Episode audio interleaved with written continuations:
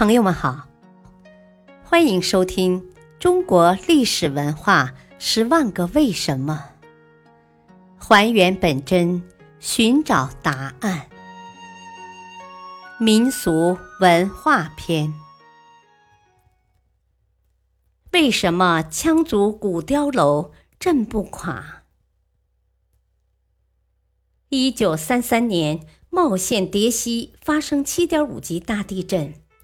茂县附近的羌雕寨房都无大碍。一九七六年，松潘、平武七点二级大地震，直线距离仅有六十公里的八十八座黑虎群雕仍屹立不倒。二零零八年五月十二日，四川龙门山断裂带上八级浅表性地震。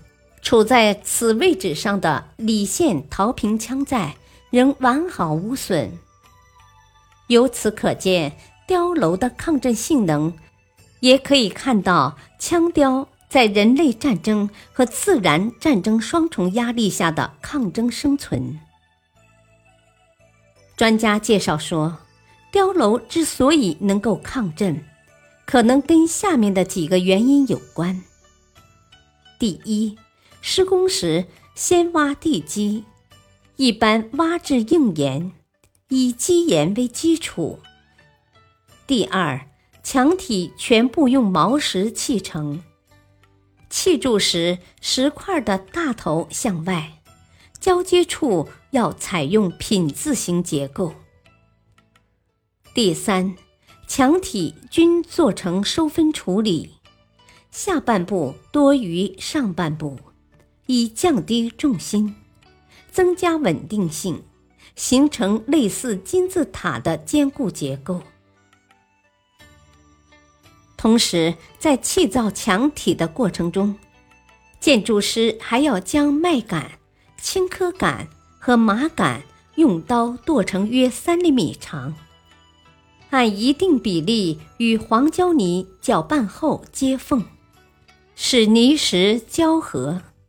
这种粘合剂不但能起到很好的连接和铺垫作用，也能增强整个砌体的刚度和强度。碉楼不倒的另一个奥秘，可能是碉楼每个房间的面积大多只有三四平方米，每一间都结合得非常紧密，甚至连开窗也特别小。碉楼的墙体都很厚，不但外墙厚，房间之间的隔墙也很厚，这有效地增强了碉楼的抗震性。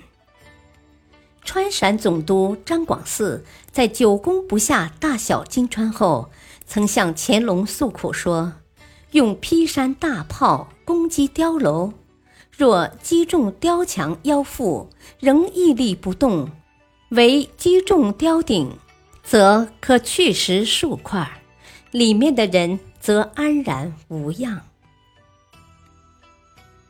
感谢您的收听，下期再会。